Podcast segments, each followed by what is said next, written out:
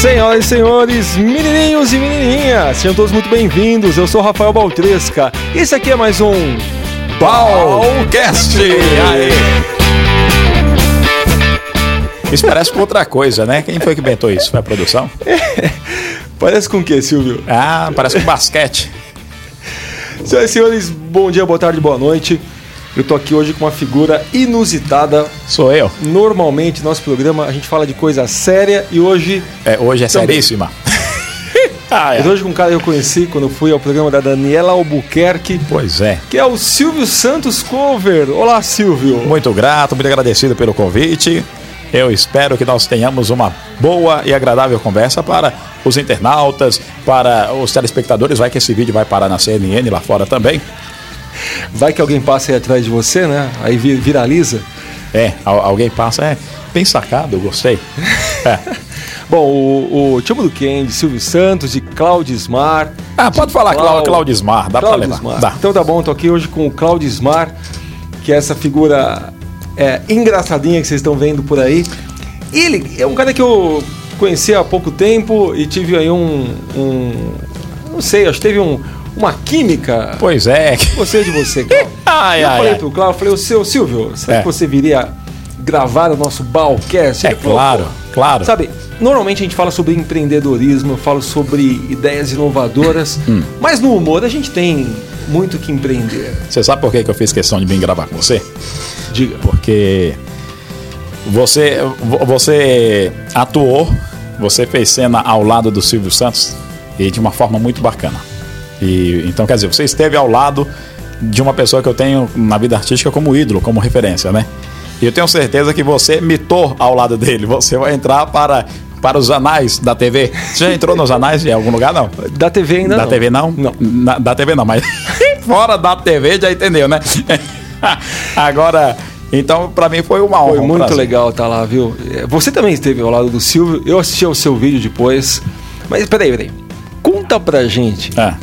Eu, eu vou chegar aí, eu vou Vai chegar chegar, chegar. É, mas antes, pra quem não te conhece, fala um pouco de você. Eu quero entender um pouco da sua história antes do Silvio Santos. Então, Depois a gente vai. É, é muito fácil, falar de mim é muito fácil, porque eu sou potiguar lá do Rio Grande do Norte e eu vim morar aqui em São Paulo quando eu tinha aí por volta de 10 anos de idade. Minha mãe veio pra cá. E desde moleque eu gostava do, do microfone. Eu achava isso aqui muito bonito. Eu ia na igreja e vi o padre falar nisso aqui. E eu, e eu ouvi a voz dele pela igreja toda. Aí eu pensei, quando eu for grande, eu quero ser o padre, porque eu quero falar no, no microfone. E, e o microfone desde moleque, então. Cantava, brincava e. Isso aqui, isso aqui sempre foi minha paixão, o Mas microfone. toda criança, quando pega o microfone, não, não larga mais, né? Qual que é a diferença? A gente não. Os Então- artistas não crescem, viram crianças. Normalmente, eu, eu acho que a criança, quando ela gosta do microfone, ela já está mostrando o que ela quer ser lá na frente, que ela gosta de chamar atenção. Né? Tanto é que meu primeiro amigo secreto de adolescente, eu pedi um microfone. E me deram um microfone. Era um microfone amarelinho tal, com a, com a, cano, a, a cápsula aqui preta. Era, foi muito legal. Era, era- meu- era aquele que vinha com aquele kitzinho. Não, não era aquele do- da brincadeira de criança que parecia um toca-fita, não. Era um outro microfone. E, e aí, então, com o passar do tempo, eu até arrumei um primeiro emprego. É, como é que eu comecei a trabalhar ne- nesse ramo de microfone? Eu trabalhava no depósito de uma, de uma grande distribuidora de cosméticos, colocando código de barras nos produtos, e eu ouvia a telefonista falando: atenção, Fulano, ramal 232. Depois soltava a música. E eu, minha vontade naquela empresa era ser telefonista da empresa, para de vez em quando apertar o botão e dizer: ramal, tal, tal, tal. Era a minha vontade. E eu saí de lá e fui ser o quê? Ajudar meu pai a ser camelô no Braz. A gente trabalhava perto do Largo da, do Largo da Concórdia e tinha um, tinha um rapaz que fazia propaganda no açougue, em frente à barraquinha lá, né? E ele fazia, ele era, ele era um cara da voz bonita, uma voz firme. E eu, eu falava, eu também quero fazer isso aí. Era o microfone. Naquele tempo ele trabalhava com disco de vinil na porta da loja, né? Foi em 94, eu acho, 94. E até que um dia o pai dele, o pai dele acho que passou mal, ele ia fazer um programa de rádio, eu sei que ele me deixou no lugar dele no açougue. Que eu comecei a falar de vez em quando, ele falou: É. assume meu lugar. E ele tinha uma brincadeira de mostrar, eh, de perguntar para os clientes quantas bolinhas tinha numa garrafa de vidro que ele pendurava transparente lá. E ele mandava o pessoal anotar o palpite, colocava numa caixa lá, né, para um dia do sorteio. Aí eu fiquei sozinho, falei: quer saber de uma coisa? Não vai ter dia do sorteio não. Eu vou perguntar quem sabe agora, fala no microfone aqui e vamos ver se você acerta. Eu prometi um monte de coisa e foi a única vez que eu fiz uma promoção enganosa, porque nem eu sabia quantas bolinhas tinha dentro da garrafa. e aí, cara, aí eu comecei. E quem ganhou, quem que você quis? Não, ninguém ganhou, ninguém acertou. ninguém acertou. Mas aí, eu não ia estragar a promoção do homem, mas eu fiz um chamariz naquele açougue. Que deu tanta gente, eu anunciei umas ofertas, vendi, que meses depois, quando ele saiu, quem assumiu o lugar dele lá fui eu. Aí daí eu comecei a soltar meu lado de animador e premiar o pessoal. Mas por favor, se eu for contar minha história aqui, você vai ficar só no ah, ah. Pergunte. Quando é que você falou, vou pra TV? Isso aconteceu algum dia específico? Te acharam ou você achou.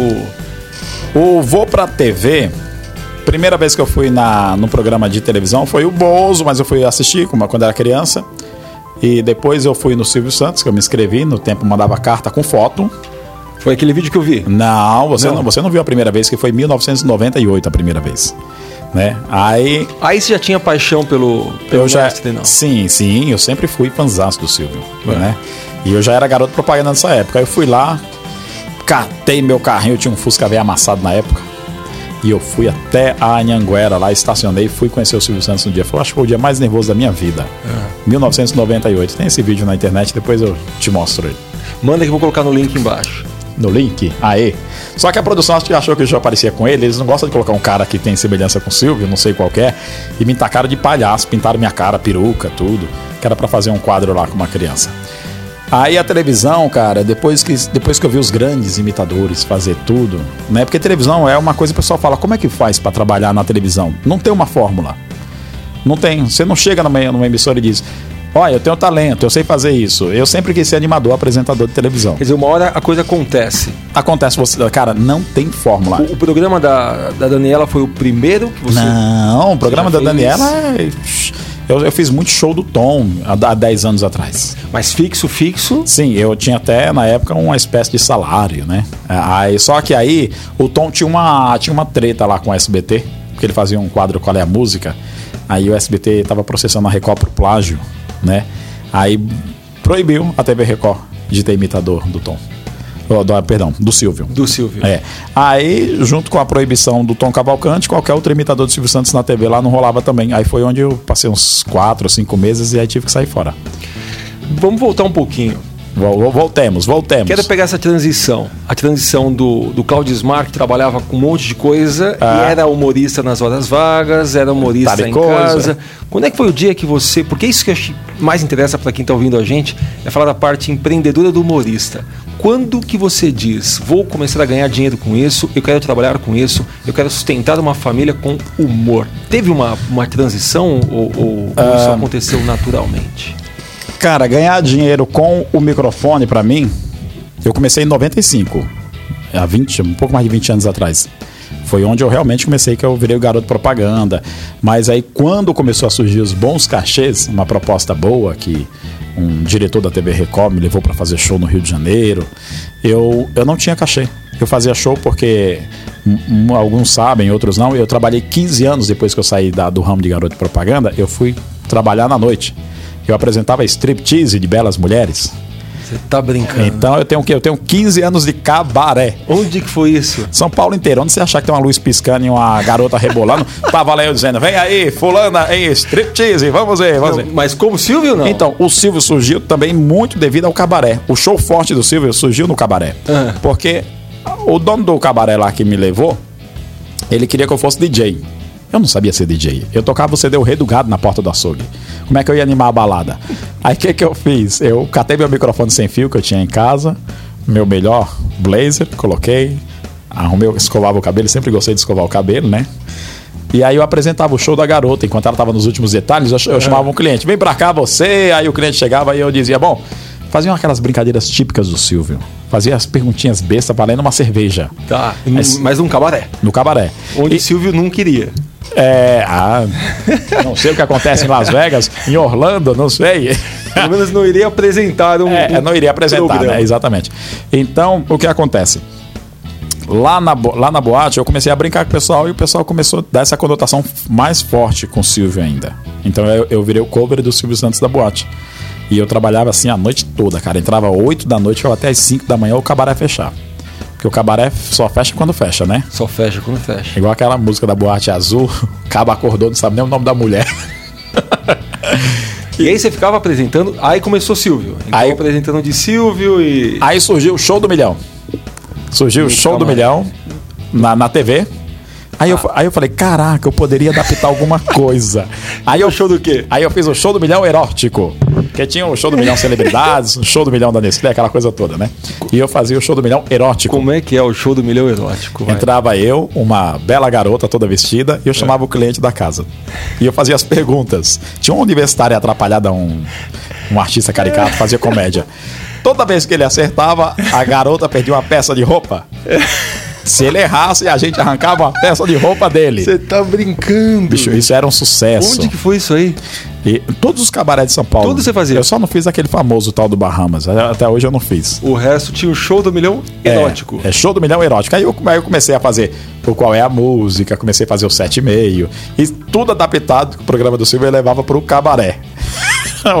o show era uma zona só, né? Que sacanagem. Aí, isso, mas aí com as boates eu parei acho que uns três anos atrás. Porque chega uma hora que você vai. Você vai se atualizando, você vai subindo, vai dando upgrade na vida profissional. E aí começaram a me chamar para esses shows. Aí, para você que tá assistindo agora, você fala, pô, eu ganho pouco. Ah, eu acho que você começa a ganhar de, de acordo com a vida. Ela vai te presenteando isso. Porque eu, eu comecei no cabaré, eu vou falar aí de muitos anos atrás. Eu ganhava 60 reais na noite. Aí depois eu virei o show do milhão, aí eu parei de trabalhar todas as horas, aí fui fazer o quê? Fui fazer só o show do milhão na boate. Então eu, eu comecei a frequentar várias. Eu saí de uma e fazia três, cinco shows numa noite. Aí fazia três showzinhos de 150. Dali, a pouco, apareceram umas empresas, me chamou pra fazer o Silvio Santos. Dali, o cachê de 150 já ficou uma coisa que era só pra abastecer meu carro. Né? Hoje E eu começou a dizer não pra algumas. Aí eu comecei a não ir mais, porque eu comecei a fazer show de 2, 3 mil reais e só as despesas que o pessoal me pagava, avião e hotel, já era tipo 10 cachê de cabaré. Aí eu falei, não, opa, tô fora. Existe um outro nicho. É. Existe um outro. Então, eu fui pro mundo dos shows, dos shows empresariais, né?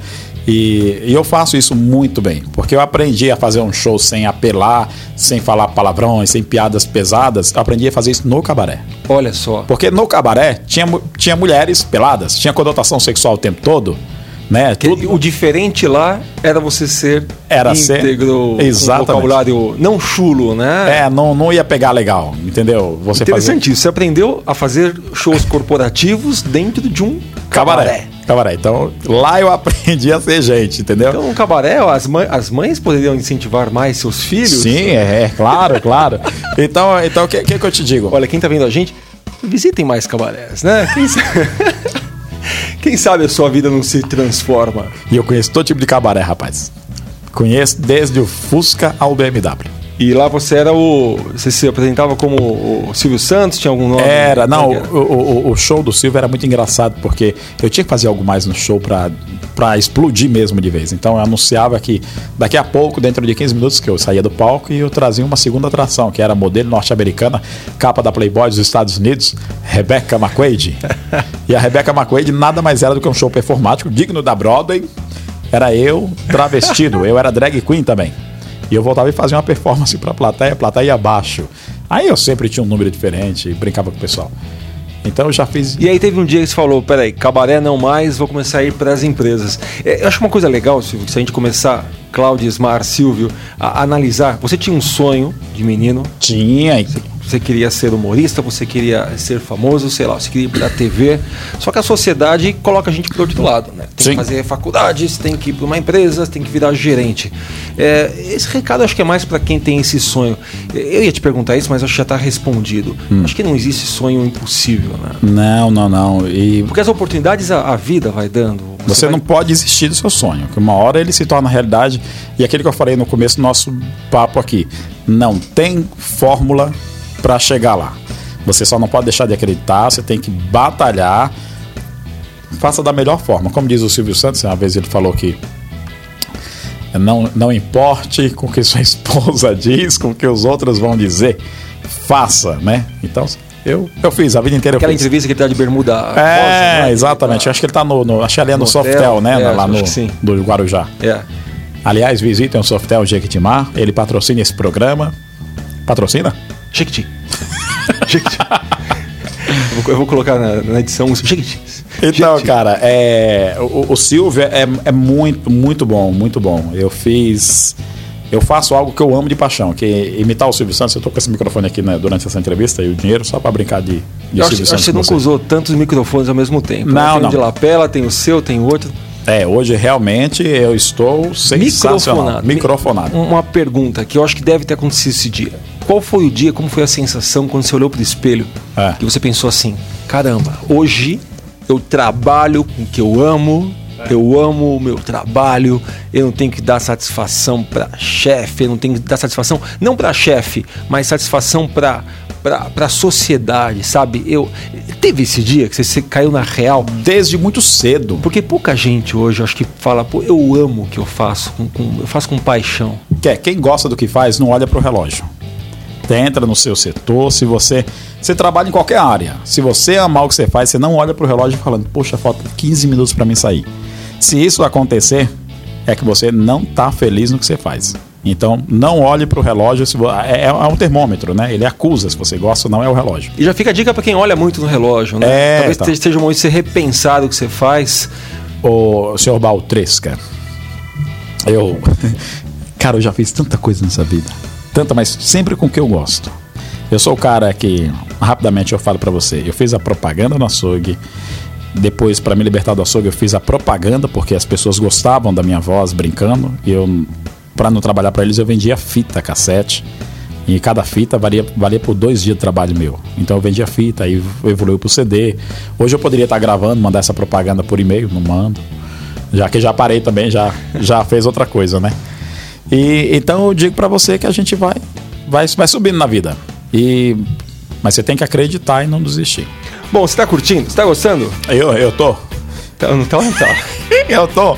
Eu sempre gosto. Eu estou adorando, mas não fica por aqui não, porque semana que vem tem a parte 2 desse papo que eu tô tendo aqui com o meu amigo Claudismar Silvio. Olha, para contratar ele é contratejá@hotmail.com e para você conhecer mais o meu trabalho, entre lá no balcast.com.br.